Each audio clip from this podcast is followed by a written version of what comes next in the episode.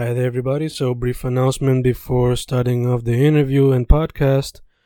Just a reminder that if you want to support your boy, just go to Amazon and look up any of my poetry books under Fernando Correa Gonzalez, or just go to Bandcamp and YouTube and maybe listen to them on audiobooks. Thank you for supporting, thank you for listening, and enjoy the interview. Y grabando, grabando, Fencast grabando otro episodio de Inktober 2019, donde las entrevistas son enfocadas hacia artistas visuales que primordialmente se expresan a través del dibujo, pintura, cómics, ilustración, etc.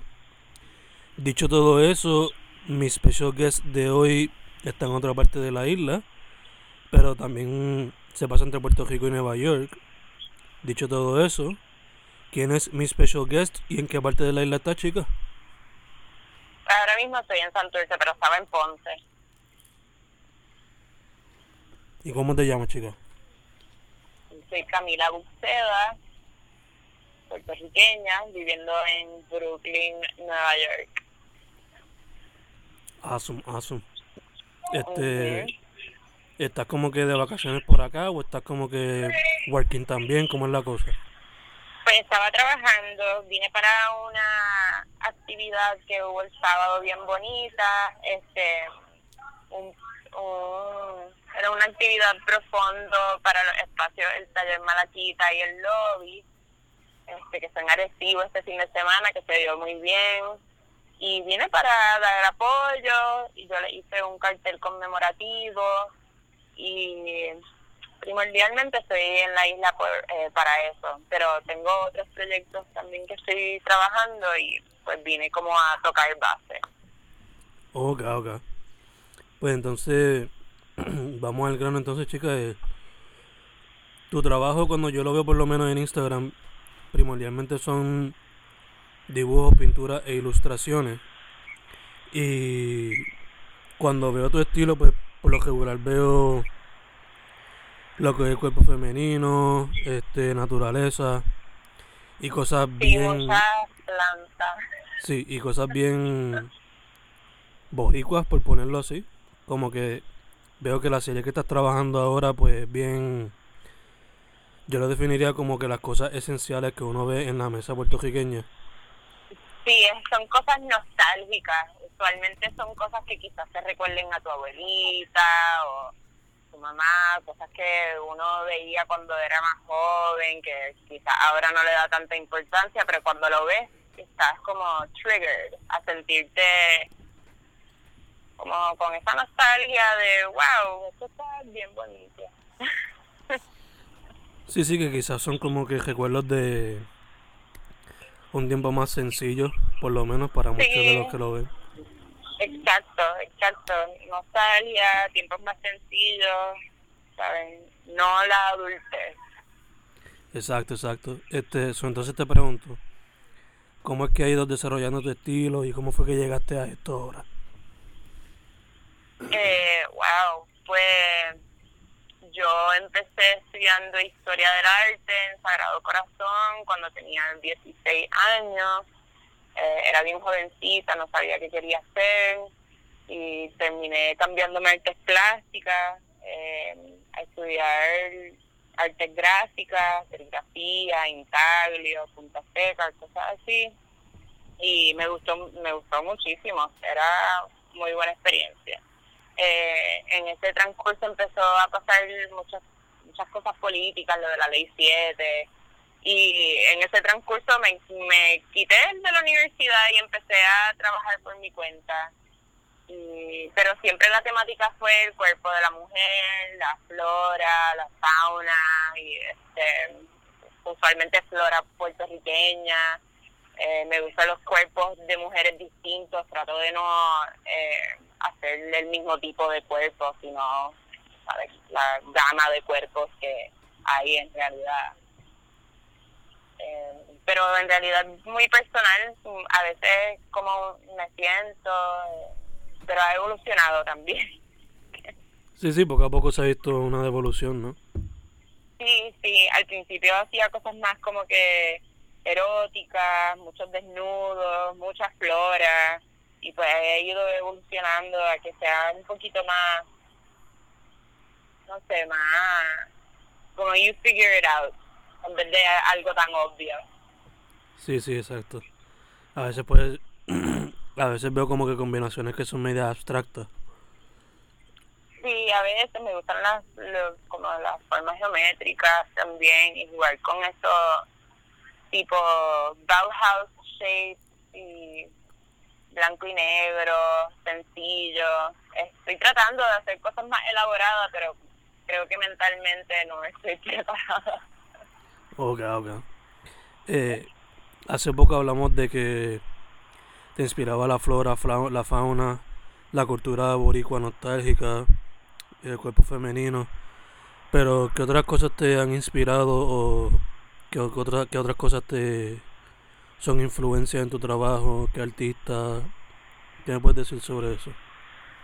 Pues, mm, man, en realidad, mucho de los de las temáticas son gente que me inspiran, eh, mujeres que me que están alrededor mío, mi mamá, mi amiga, este, me gusta usar los cuerpos de mis amigas.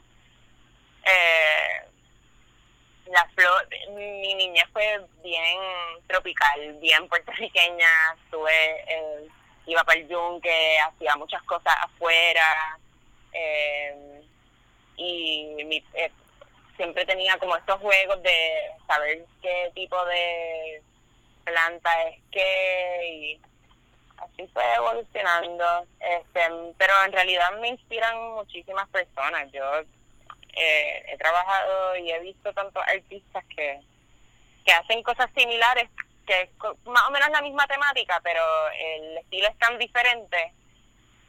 Pero así de, from the top of my head, em, me encanta el trabajo de Daphne Elvira, que es un poco más old school, puertorriqueña, eh, unas pinturas bellas y me encantaban las serigrafías de Tupiño y de Lorenzo Mar creciendo, fueron muy importantes este para mi desarrollo. Ok, ok. Entonces, dicho eso, chicas, cuando vas a hacer alguna pieza, ¿cómo es tu proceso creativo? ¿Haces research? ¿Lo haces al momento? Eh, ¿cómo, ¿Cómo se ve eso? usualmente eh, hay una idea, eh, a veces la sueño, a veces la veo y trato de hacer como un sketch bien malo en el momento solamente para como que no se me vaya la idea, para recordarme y hago muchos escritos, escribo mucha información y de ahí pues partimos, empiezo a, ahí hago research de de flora o fauna que quizás vaya con alguna cosa en particular o tiene que click, no puede ser random. No es como, para mí los cuerpos y las plantas va de par en par. Este, y tiene una me tiene que recordar a la otra. Realmente funciona así. Ok, ok. Y entonces una vez eso hecho, pues mete mano poco a poco. Sí, poco a poco. Usualmente hago como un dibujo bien elaborado a lápiz y lo miro y trato de, este, hago mucho coloring by numbers. hago como que lo marco con números o con letras y sé qué va de qué color y, y me lo, como, lo imagino primero y después le meto. Ok, ok, nice, nice. Este Habíamos mencionado que pues le metes al dibujo, pintura, ilustración, pero ¿hay algún otro medio que no has intentado que te gustaría explorar? Ay, me encantaría hacer escultura. Este, traté, cuando, cuando estuve en la escuela traté de hacer varias esculturas y fue bien difícil, no le cogía el, el, el truco, traté de hacer esculturas en madera y en plastilina y este y como que no le cogí el truco, pero ahora yo pienso que tengo mucha mucha más paciencia que cuando tenía 17, 18 años, que quizás ahora es algo que pueda considerar aprender de nuevo. Nice, nice. Este Entonces, dicho eso, chica, moviendo un poco para lo que son las experiencias. Este, estamos en Inktober, eso te pregunto, ¿has considerado tirarte el reto? ¿Lo has hecho? ¿Lo harías en el futuro? Pues fíjate, no lo he hecho, este, nunca, no lo he hecho nunca, nunca lo he pensado tampoco, no, no sé, este, creo que se me ha hecho súper difícil también hacer como esta Inktober, me estaría cool hacer un dibujo por día. Y por el momento como que no creo que no estoy bregando mi tiempo muy bien y no no tengo no tendría tiempo para hacerlo. Pero me encantaría pienso que es un buen ejercicio. ¿O caso en el futuro entonces. Sí en el futuro estoy open a, hacerlo yo creo que quizás el año que viene puede que yo me invente algo para Inktober nice nice entonces manteniéndonos en el tema de experiencia, eh, basándote en tu propia experiencia, ¿cómo tú ves el arte en Puerto Rico? ¿Qué tú crees que le hace falta? Y basándote en tu experiencia por allá por Nueva York, ¿cómo ves el arte puertorriqueño allá? Mí me encanta el arte puertorriqueño. Yo pienso que tiene una buena temática. Los artistas son, los artistas puertorriqueños para mí son otra liga. Este, porque se viven tantas vidas distintas aquí versus Nueva York. Eh, es hostil, hay mucho pasando y no es, el mismo estilo de vida. Eh, no sé, no sé, yo hago mucho de mi trabajo, se queda aquí en Puerto Rico y en Nueva York se me ha hecho un poco más difícil, pero yo creo que lo, lo que los artistas deben de de tener en mente en Puerto Rico, los puertorriqueños, es que no, siento que hay mucha competencia entre artistas en vez de que sea como comunitario.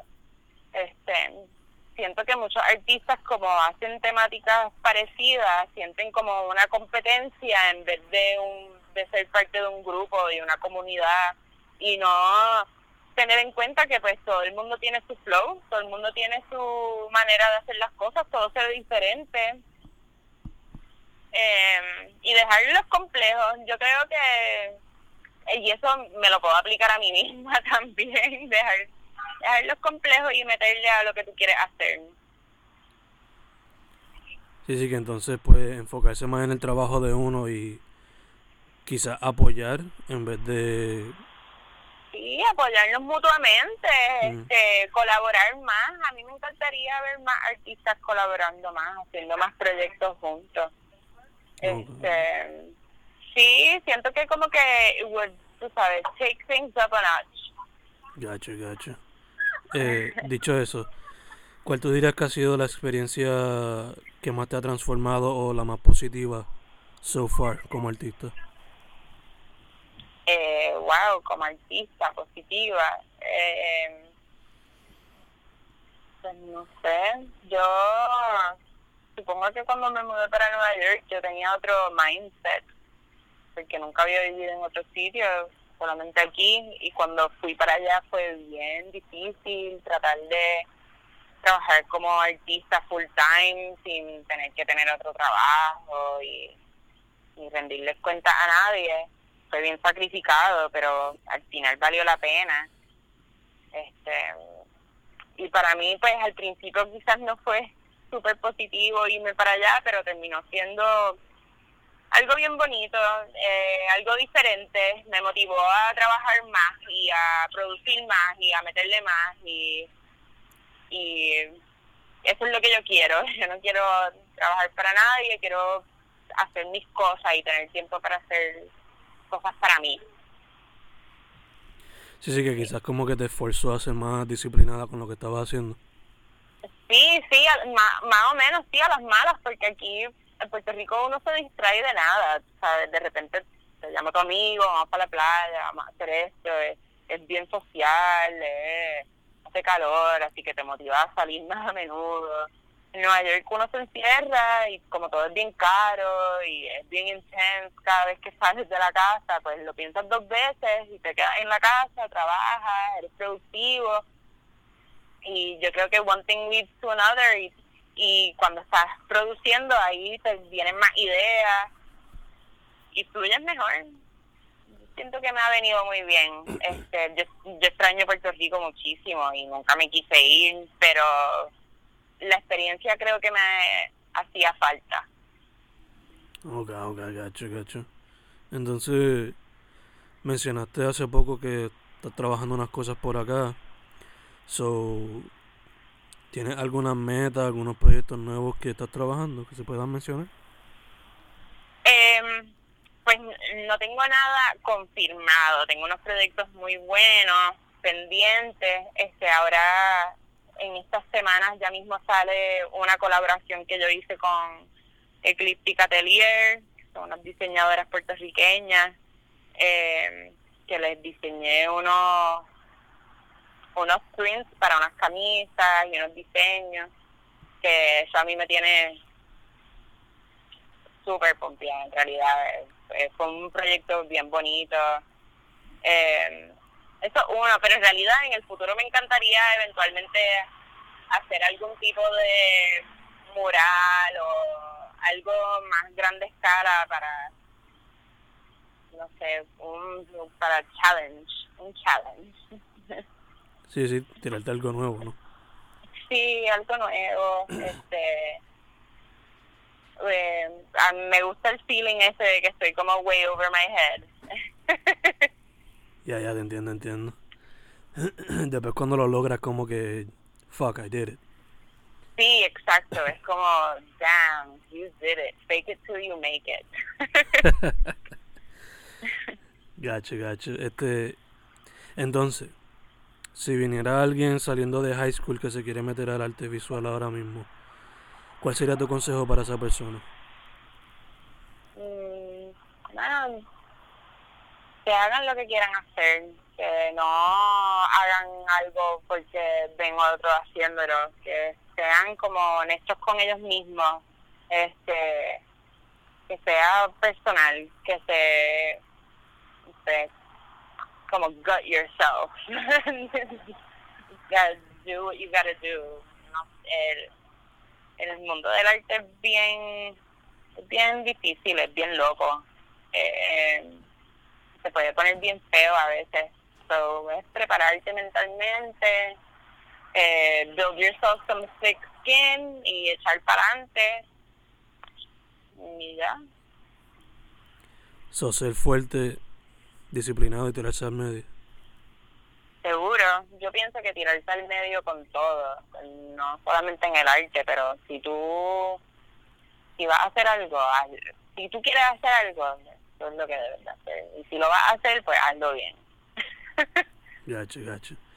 si no lo vas a hacer bien, no lo hagas. Ya, ya, obligado, obligado. Entonces, chica, eh, para ir cerrando, ¿dónde la gente puede contactarte para lo que sea? Eh, pues usualmente yo estoy súper pendiente a mis redes. Yo no uso Facebook, pero mi Instagram, este, no tengo una página web, estoy media privada, eh, pero usualmente Instagram es la mejor manera de contactarme si quieren algún tipo de trabajo o preguntarme cualquier cosa. Yo estoy open a preguntas random también. Eh, que Instagram, cocodrilos, forever. Awesome, awesome. Cocodrilos con X final, ¿verdad? Cocodrilos con X al final, correcto. Perfect. Pues chicas, esas serían todas mis preguntas. No sé si quieres hablar de algo más, si estás cool with that. No, super cool. Gracias. Gracias a ti, chicas. Gracias a ti por estar open to it. Pues, Fencast de October 2019 con Camila Buxeda o Cocodrilox en Instagram, ¿verdad? Hemos terminado, chicas. Muchas gracias otra vez.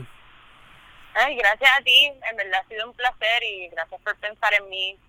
Este, ha sido una experiencia. Yo no hablo mucho en público ni con gente ni de mis cosas, que pues quizás, tú sabes, no, no me explique de la mejor manera ni me ni hable súper bien, pero I hope the message came across. Don't worry, que le bregaste, le hiciste bien, no te preocupes. Gracias.